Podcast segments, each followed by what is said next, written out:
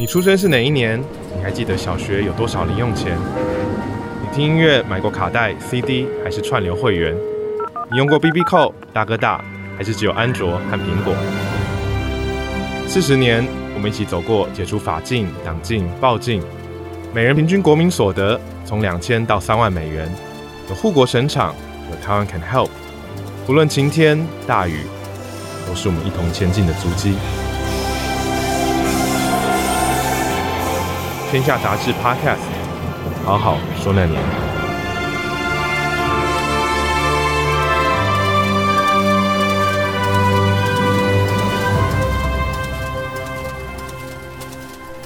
听众朋友，大家好，欢迎收听《好好说那年》，我是主持人，故事网站的创办人涂丰恩。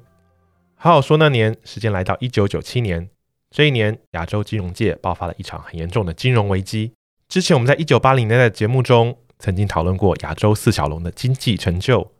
而随之在后，东南亚各国的经济也逐渐成长。投资者尤其看好泰国、马来西亚、印尼和菲律宾这四个国家，形容他们是亚洲四小虎。亚洲四小虎在一九八零年代末期，乘着这股经济趋势，决定提高利率来吸引外资涌入，创造出百分之八到百分之十二的高 GDP 成长。但是从一九九零年代开始，美国经济开始复苏。在美元走高的情况之下，东南亚出口变得昂贵，加上大量的工厂移往中国大陆，经济迅速暴跌。一九九七年，泰国政府决定放弃固定汇率制，实行浮动汇率制，而引发货币贬值，迅速席卷许多亚洲国家，引发了社会动荡和政局不安。而台湾很幸运地逃过这一劫，没有受到太大的影响。这集节目，我们邀请《The Asian Banker》亚洲银行家杂志选出的台湾最佳 CEO。中国信托商业银行利民宪董事长来与我们一起回顾九七年这一场惊涛骇浪的金融风暴。但最近因为防疫的关系，我们用电话连线的方式，请利董事长来聊聊这段历史。欢迎利民宪董事长。主持人你好。我们一开始都问一个问题，就是说一九九七年的时候，您当时几岁？哦，我当时四十岁啊。时间飞逝啊，我现在已经是 六十四岁了。一九九七年。那时候是正正是年轻力壮的时候。是，那你还记得当时您在做些什么事情吗？是我那时候是正在花旗银行台湾的金融交易室担任 Sales and Trading Head 啊，负责那个金融商品的交易以及金融商品的行销。那这个位置当然在花旗银行来讲，也可以说是一个金鸡母嘛，哈，其中最赚钱的一个部门之一。那也是非常 怎么讲？应该讲荣幸也好，或者不幸也好，或者是恭逢其时，就在那个时候发生了亚洲的金融风暴。那当初我在那个香港工作的时候，在九七年之前，其中一个非常流行的一个金融商品，就是套利台霸一篮子货币的一个金融商品啊。我们其中一个的设计就是说，组合成一个投资的金融商品啊。可能是一种存款，也可能是所谓的一个结构债。呃，投资人去投资这个存款或者是结构债，可以得到比较高的利率。那后面当然是有一些衍生金融商品的，比如说 option forward 啊，就远期啊，或者是所谓的选择权组合成这样的一个金融商品，让投资者可以去得到比较高的一个投资所得。那这里面当然就是主要是套利。这个泰霸是一个固定汇率啊，永远不会变动的啊，因为它是连接在一个一篮子货币，这一篮子货币它是连接在泰国跟主要的贸易国家之间的贸易权重啊，去设计出来的一个所谓的贸易加权指数，来决定它的一个汇率水平啊，就是大概一比二十五。这是当初我们在香港工作的时候最流行的其中一个商品，大家认为就是说这个是 free lunch。啊，一个固定汇率，然后你可以得到比市场一般的存款或其他的金融商品更高的一个报酬。所以这是在当时而言是一个新的，但是大家很看好，也觉得啊、呃、很喜欢的一个新的金融商品这样出来了。对对对对，因为这个是有一个大的假设嘛，嗯，就是泰国不会去改变它的固定汇率制度。是啊，就像那时候大家都知道嘛，香港是联系汇率跟美元连接的固定汇率是啊。大概一比七点八左右啊，就上下它一个呃固定大概两个 percent 啊左右的一个呃浮动的区间，就它永远不会去破这个区间啊。呃，事实上就是说，泰国的那个汇率也有点这样的一个味道，是一个固定，所以投资者或者是金融机构设计金融商品的人就有一个假设，就是说泰国的那个汇率制度是不会改变的。那时候我在那个年代，从九三年到九七年，就做那是延伸金融商品正在起飞的时候啊。从欧洲、美国一直流行到亚洲来啊，那这里面衍生商品的一个设计就会有一些假设了，这些国家的金融政策，还有汇率制度、货币政策。啊，就会去做一个假设啊，假设它是往哪个路径走，或者是固定不变的金融商品，就会根据各个国家政府的货币政策、汇率政策去设计一些给投资人做一个选择。嗯，那可不可以请你啊谈一谈，就是说，哎，在在这样一个大的背景之下，本来大家是很乐观的，嗯，为什么到了一九九七年突然会出现这样一场大的金融风暴？那它到底对于当时亚洲的影响有多大？当然，现在呃，事后当然有很多学者在讨论这个亚洲金融风暴形成的一些背景哈。基本上有两派的，一个就是说，这一个国家的一个呃基本面好或者坏是造成它会不会产生那个金融风暴的原因。另外一个是金融面的问题。那最重要的，我想是比较远，就是说这些亚洲的国家，就像你之前一开场提到的，就是说亚洲四小龙。台湾、韩国、香港、新加坡之后啊，那么其他东南亚国家就想要去 copy 这个亚洲四小龙的一个模式嘛，啊，就一个进口替代啊，要快速的从那个出口上面啊去累积这个财富啊。那这些呃东南亚的国家那时候因为美元的一个对外的一个资金的流动啊，流动性也是非常好，因为美国。他是想借着发行更多的个美钞，嗯啊，来解决他那个支付国际收支上面的一个赤字的压力啊。其实那个年代，美国就已经有双赤字了，嗯啊，所以他就不断的发行美钞啊。这些发行美钞，我想，呃，你应该知道，在二战后有这个欧洲美元啊，那到九零年代有所谓的亚洲美元，嗯啊，就在亚洲的市场也充斥着美元。嗯，那另外一个就是比较呃。类似一个观念，说大家比较崇尚所谓的自由贸易啊，自由资本移动的一个资本市场啊，这个当然就是美国在鼓吹的了啊，因为他希望他流动的资金能够啊毫无边界的流到这亚洲国家去投资。那这些亚洲国家，尤其东南亚国家，他想学这个亚洲四小龙，他想哎，我要快速发展经济。那的确那个时候九零年代初期，经济的成长率也非常的高嘛啊。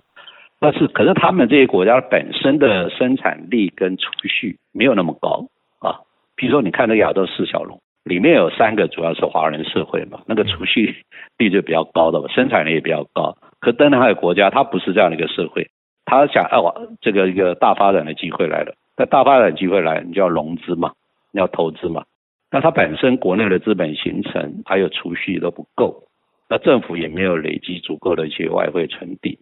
那他就是仰赖跟那个外国人借钱嘛。那在这个资本管制上面，他们相对比较放松，所以这国际的资本就不断流入啊，流入之后，它就是会造成这个外债过高嘛。那当然，假如说在这个经济发展永远是一个高速，比如双位数字的一个成长，那当然是没有问题啊，一个比较正向的循环。可是经济的发展它受到一个阻碍，比如那时候日本情况也不太好。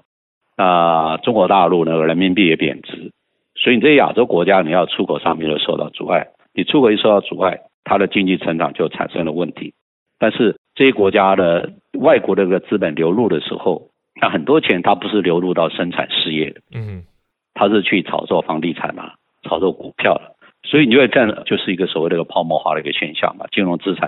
涨得很高嘛。然后大家想，这个汇率又不会动的，他就想说啊，我汇率要。固定住啊，我对那个市场是比较稳定的，嗯，所以那时候有这些比较所谓的一个不平衡的一个现象，是，那就让这个所谓的最有名的 hedge fund 这个 Soros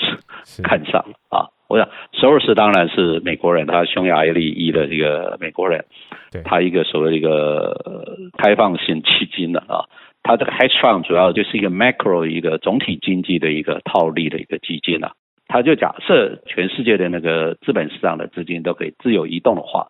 那我就看哪些国家的政策上有不平衡，我就去套利。是索罗斯当然是一个我们都知道，在这个金融风暴里面扮演了非常非常重要的角色。那大家为什么觉得说他在这个金融风暴里面这么的重要？那索罗斯是经营了一个 hedge fund 啊，是在欧洲、美国是非都非常 active 啊，非常活跃的一个 hedge fund。它这个 hedge fund 的主要的特质。它不像一般的一个所谓的 private equity 是去投资某个产业啊，投投资这个股票。它这个 hedge fund 是一个比较 macro，它是看哪些国家的一个总体经济产生一个失调的时候，它就是会移动这个资金啊，加上一些杠杆啊，去融资的方式去套取大量的一个利润，这是它主要的一个手法。那当时他就看中了这个泰国这个非常不均衡的情况啊，就是外债不断的快速累积，而且是短期的资金主要是热钱。那泰国的经济发展也受到一些那个瓶颈啊，然后他又需要大量的一个外国的一个人到去泰国投资，而且是一个汇率又是固定，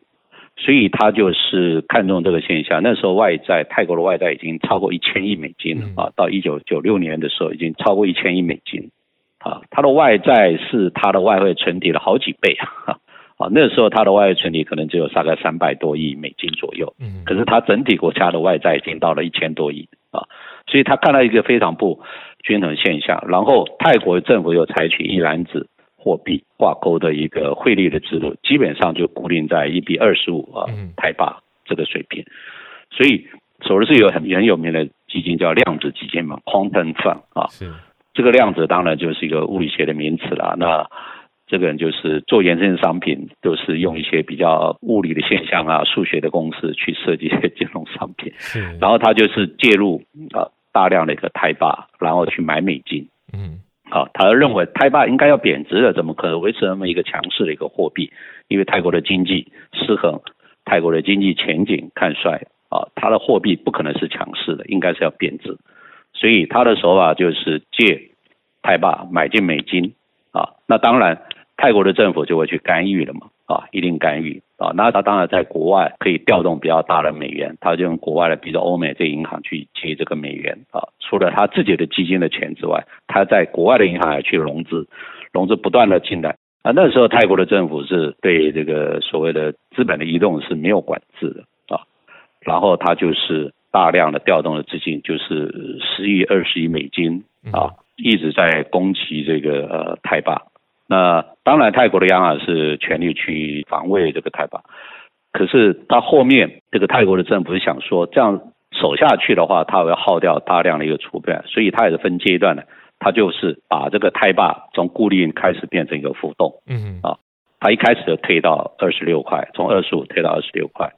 可是这个是让索罗斯看了更有机可乘，嗯，就是说你从二十五到二十六，到底什么样是均衡汇率？那时候是没人知道。他说从二十五到二十六的贬值绝对是不够啊，不够去 balance 一个国家的一个经济的一个状态，就是你这个汇率的水准。所以他不断的去去融资，他存入保证金借更多的钱，而且他用的手法是一个我们叫三度空间呐、啊，三维空间呐、啊，嗯。就他集体市场也做，他的远期市场也做，然后他在期货市场也做，他在攻击汇率的时候，同时去空那个他的股市，所以他是大量的杠杆去空泰国的股市跟泰国的一个汇率，嗯，而且他一攻的话，其他的 hedge fund 就会跟嘛，会跟进啊，是。银行也在跟，银行交易师，比如说像这国际性大银行的交易师也在跟着跟。啊。就是说，他知道这个，他可以带动的那个量非常大啊。那泰国的央行的储备是有限，那泰国最后三百多亿的那个外汇存底全部都耗尽。那你耗尽的话，还守不住汇率，那你只好放弃汇率啊。所以那时候到一九九七年的时候，他那个泰币已经贬到三十二块左右，从最早的二十五块，从一九九六年二十五块，一直到九七年已经。到三十二块多了，是就迅速。那后面呢？嗯，对，迅速贬值。最后泰国的政府向 IMF 啊，国际货币基金会求援，嗯啊，那你泰霸一垮，其他的国家也是要冲起来，包括马来西亚、印尼。嗯、印尼我记得那时候还贬到一万五千多吧，嗯、一块钱美金啊，本来是大概六七千万，就是也是贬超过一倍的。嗯、你看，你可以想想看，一个国家的汇率贬超过一倍的时候。那个国家失衡的情况会多严重？是那董事长，您当时就是也是在金融界工作嘛，所以是第一线接触到，也亲眼见识到这样一个大的变化。对，那呃，不知道你记不记得你当时的，呃、比如说你的心情是什么，或者说当时大家在台湾看到这些变化有什么想法？当时就是说，当然我们在台湾啊，呃，对这个操作这些东南亚货币的授权也比较小啊，但是在以前我在花旗银行的花旗银行的一个交易室。亚洲的交易是总部在新加坡嘛，嗯，那花旗银行新加坡的交易呃总部，他们就是在亚洲的货币上面赚了非常多的钱，嗯。啊，可是相对这些银行，这些外商银行，还有包括当地的那个本国银行，在放款上面都产生非常大的一个呆账，嗯，因为当经济垮了，产业也垮了，公司也垮了，所以银行出放出去款，很多都收不回来了。可是他们一方面在金融市场做这些操作，外汇的操作，又赚了很多钱啊。因为银行还是可以这个所谓的两面的手法，一方面放款，可一方面金融市场有很多一些套利赚钱的一个机会啊。所以左手可能放款赔了很多钱，右边这个金融市场操作赚很多钱。所以在台湾的情况，当然我那时候在台湾的时候，我们是在做亚洲的货币比较少，主要是新台币。当然新台币也绝对是受到影响。嗯。但受影响的程度没有像这亚洲的货币那么大。我还记得那个时候台币开始贬，那索罗斯攻击完台霸，当然印尼币、马来西亚币，包括韩国也都是垮了。对啊，那他这转过去攻击那个港币嘛。嗯啊，我不知道，也可能现在年轻人可能不知道港币。那时候香港的这种，香港的那个外汇存底是非常多的。嗯啊，然后你也知道，香港是华人社会，储蓄率很高。对，但是它也是固定汇，俄罗斯认为，哎，反正你固定汇率，在这个经济一个失衡的情况之下，你这个一个国家的政府绝对没办法维持一个固定的一个汇率，所以它也是在同样的手法要攻击港币。嗯，可是香港的那个，我记得那个他叫 HKMA 的主席任志刚吧，我还记得他叫任志刚。他就是对外宣称，他是要跟那个这些 hedge fund 啊，包括索罗斯的，要对抗到底。嗯，然后中国大陆那时候也是，因为九七年已经是回归中国大陆嘛，香港的主权是啊，我记得我记得也是一九九七年嘛。那中国大陆也发生，就是说他也是绝对是挺香港，抵抗这个所谓的一个 hedge fund 的一个攻击。嗯，好，所以他在香港上面就没有成功啊，因为他的筹码。应该是没有香港政府还有中国大陆政府来的多啊，所以他攻击一段时间就收兵了。嗯，我们有一个资料是说，当时在这个一九九七年的时候，台币是贬值百分之十八，那比起来，印尼当时贬值了百分之一百零四，韩元贬值了百分之七十，所以台湾的金融市场是相对稳定的。那当时其实这个经济学人就说，台湾的政府其实对于这个金融稳定有一种强烈的偏执，甚至是恐惧。那台湾当时算是受到影响比较小。那也有一点是，嗯，回头过去看，说算是挺过当时一九九七年这个金融风暴。你觉得哪些是啊比较关键的因素呢？呃，我想台湾的一个变动比较小。我想第一个就是非常重要，就是我们的基本面相对比东南亚国家好太多了。嗯，第一个我们外债相对是少的嘛，哈，就外债那个时候应该是贸易出口多了，其实都会有短期的外债啊，我不是长期的外债。我记得像这些开发中国家。他有时候借的外债，它比较长期的，啊，而且它跟它的外汇存底之间的比例是不成比例，也就是说外债是它的存底好几倍，啊，包括韩国也是，是啊，韩国的外汇存底可能多，但是它的外债更多，而且它是长期的。那反观我们台湾的一个外债这个水平啊，其实总量也不少了，哈，但是它对外汇存底的那个比重是少的，啊，那时候大概只有百分之二十五左右吧。啊，一九九五九六的时候，那我们看这个韩国，大概是一点七倍，嗯，啊，等于说它的外债占比外汇存底还多一点七倍，印尼达到快两倍，嗯，啊，那泰国也是超过一倍多，啊，台湾只有四分之一了。就像你去借钱，你借的钱超过你的你的净资产是负的一样，啊，这些国家啊才会是一个工人。那你的 balance sheet 有一个国家的资产负债表相对是比较稳健。哎，索罗斯一看到这样的情况，他虽然当然是攻击嘛，可是市场的波动就会比较大，台币贬值的幅度比较大，因为它基本面是比较稳健的。嗯哼，我觉得这个是主要原因啊。是。第二个当然我还记得很清楚，就是说从二十七、二十八块开始贬，贬超过三十一、三十二的时候，好多台湾的那个厂商啊，嗯，也都是非常的恐慌啊。是。我还记得有一次看到一个，我忘了报纸是哪一个报纸的头版头条，就台硕汇兑损失啊，高达报四十亿还是五十亿，嗯哼，变成一个头版头条，是啊，那后来王永庆就是看到这个，他想怎么可能啊？就是说汇率的波动会造成一个公司的话损失那么大。台塑才警觉到这个汇率波动对一个公司影响的严重性，嗯，因为以前大部分的厂商都跟那个王永庆一样，对不对？哎呀，台币反正升一块钱，过一段时间就会贬一块钱回来。啊，永远是一个固定的啊，但事实上台湾不是固定汇率制度啊，台湾是一个叫做管理性的一个浮动汇率制度，就有秩序的浮动，有秩序的一个浮动汇率制度，所以它的波动率很小，基本上大概两个 percent 以内。那个时候，那现在因为受到亚洲金融风暴影响，哎，台币的汇率的波动也开始大了。嗯，我那个时候我还记得，我帮几个公司啊，包括台塑了，还有华航啊。呃，我想你也知道，华航是那个国家的航空公司，它用油用得很凶，它要长期的负债的比例很高，是，然后它每一个国家全世界的汇率都有，所以它是三重的一个打击，嗯，啊，所以像台塑啊、宏基跟那个华航，我记得我就去这三家公司谈嘛，而且后来也当了这三家公司的顾问，嗯，帮他们建立一套机制制度，怎么样管理汇率，怎么样控制这些风险啊，那要怎么样去避险，那。台湾后来是因为到一九九八年，叫五月份嘛，彭海南彭总裁上任了。嗯，哦，那时候因为徐延东总裁有一个空难事件是啊，呃，一九九八年我忘了几月份了，就是彭总裁上任嘛。上任后当然就是他首要职务就是要稳定这个汇率。那那时候他做了一个很重要的决定，就把 NDF 啊，就不交割的远期汇率这个产品给关掉了。嗯哼，给禁掉了啊。因为很多银行啊，包括我们那时候跟客户之间做一些避险啊，金融商品，这个 NDF 啊，就是一个很主流的一个产品啊。那很多厂商也在做，很多金融机构也在做，那当然也是会造成这个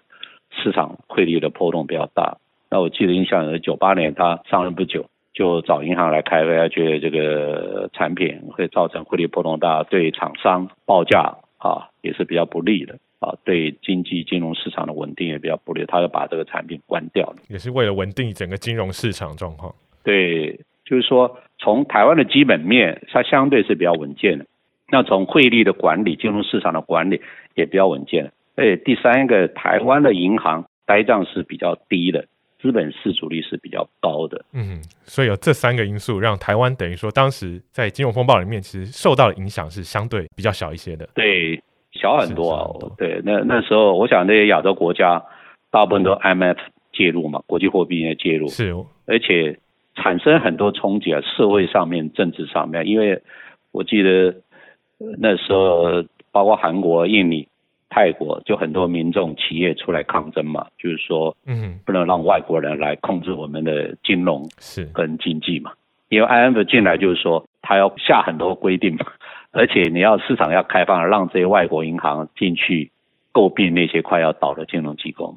这也产生了很多政治上面的问题，一直到延续到现在，很多亚洲国家提到国际货币基金，因为都恨得牙痒。这一集我们跟利明宪董事长一起谈谈一九九七年对于亚洲、对于全世界影响都非常大的这一场金融风暴。那呃，有一种说法是说，台湾当时相对于受到冲击比较小。可是也是因为这样子，好像对于台湾而言，后来金融转型或是全球化的一些呃变革，反而是失去了一个很重要的契机，相对于其他亚洲国家。那不知道你看法是怎么样呢？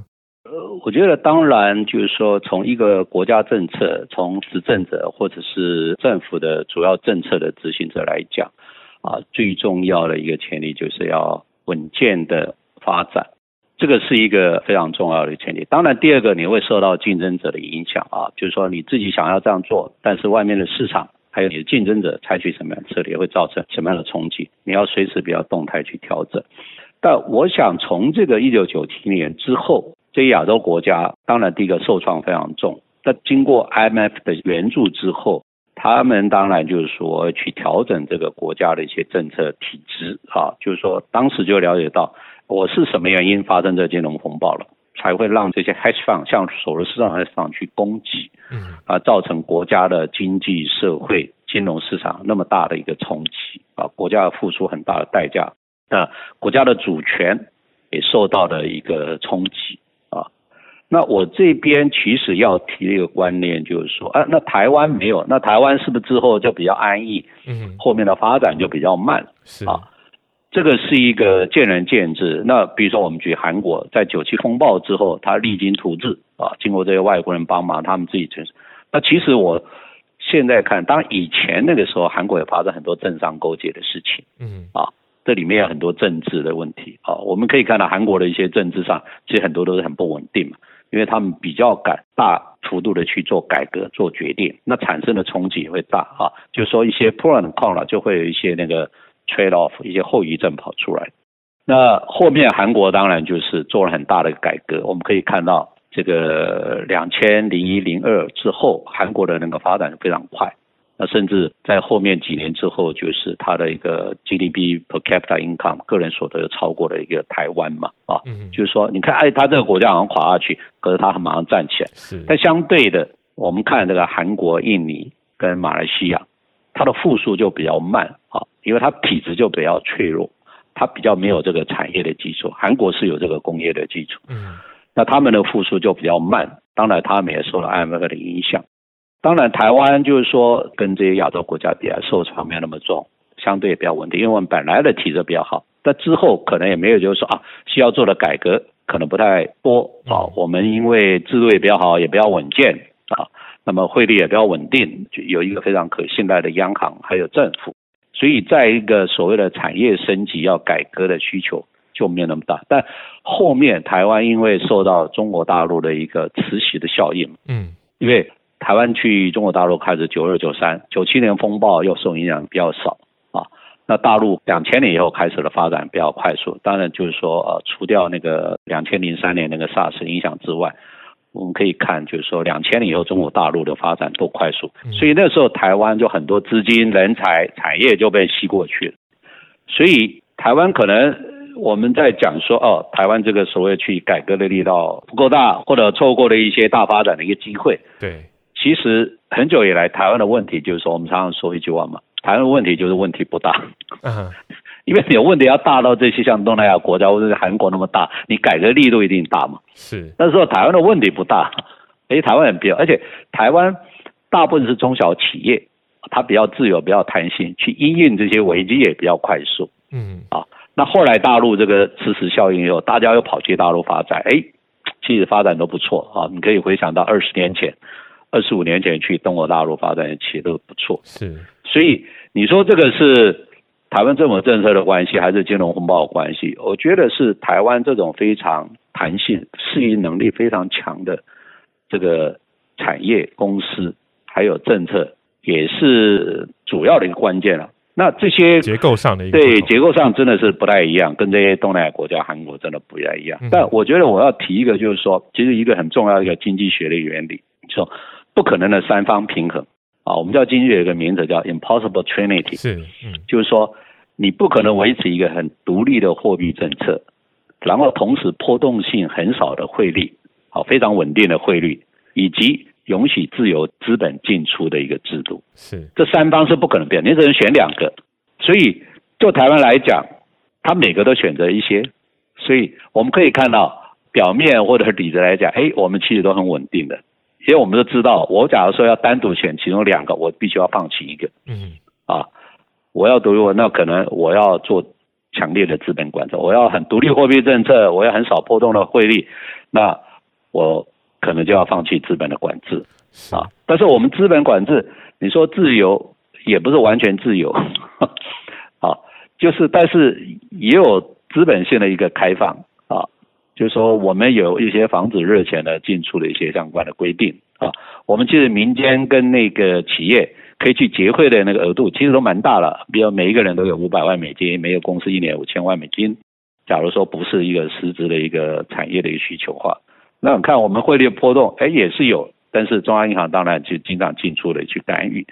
我们独立货币政策是有我们新台币发行的独立政策，但很多时候是看美国嘛，嗯哼，看美元啊，因为我们最大贸那时候最大的一个贸易国家是美国嘛，那当然现在最大的贸易国家是中国。所以这个所谓的一个经济学上的这个不可能双平衡，我们在台湾哈，在 balance 这三方面的一个政策上是做的比较好一点。但相对其他国家，有一次崇尚一个自由贸易、自由的金融市场，哎，它到时候就受到的影响就比较大。当美国政策一有一个改变的时候，那个国家的就是说采取比较自由开放的国家，它受到的影响就比较大，波动比较。当然。很多学者会讲说，哎，那这样我调整会比较快，就是说，因为自由资金可以进出，我的汇率调整很快，那马上应该就可以达到一个所谓的一个平衡的一个状态。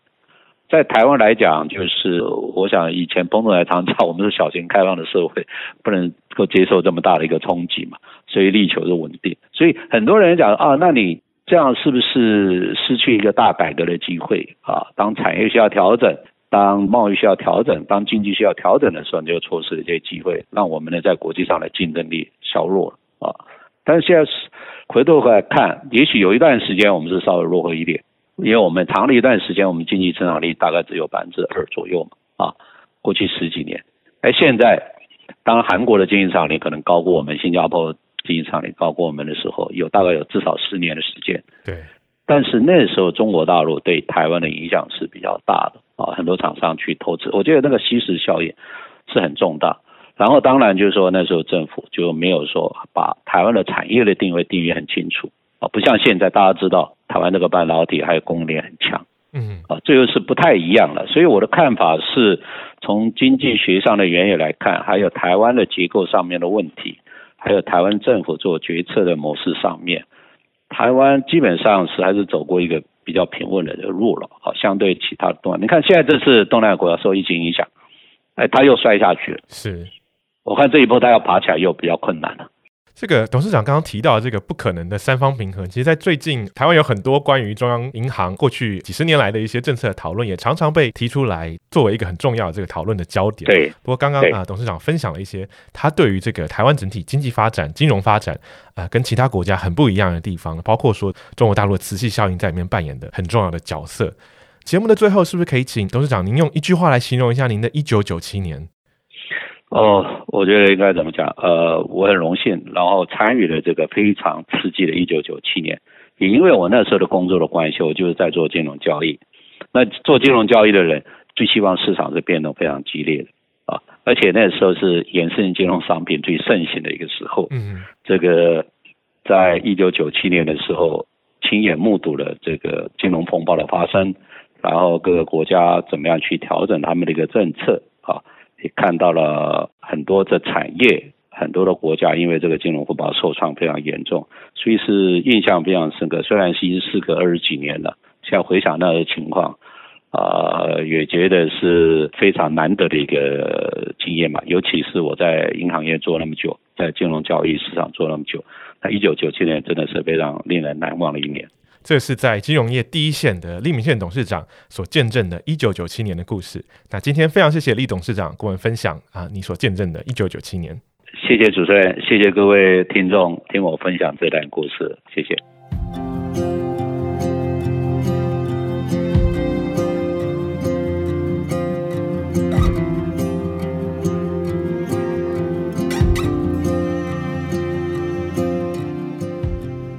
欢迎回到好好说那年，接下来是听众朋友分享的回忆故事。听众 Stephanie 说，一九九七年，她正在就读大学，班上有一位香港同学，他们常聊到香港人对于九七回归有不安也有期待的矛盾心情。他的家人也一直在移民和留下之间拉扯。毕业之后，同学回到了香港，他们就逐渐断了联系。这几年，香港从雨伞革命、反送中运动到实行国安法，Stephanie 很感慨。只能心中希望这位老同学一切都好。欢迎大家在 Podcast 平台上面留言，或是寄 email 到 bil lsc w.com t w 告诉我们你的九零年代回忆。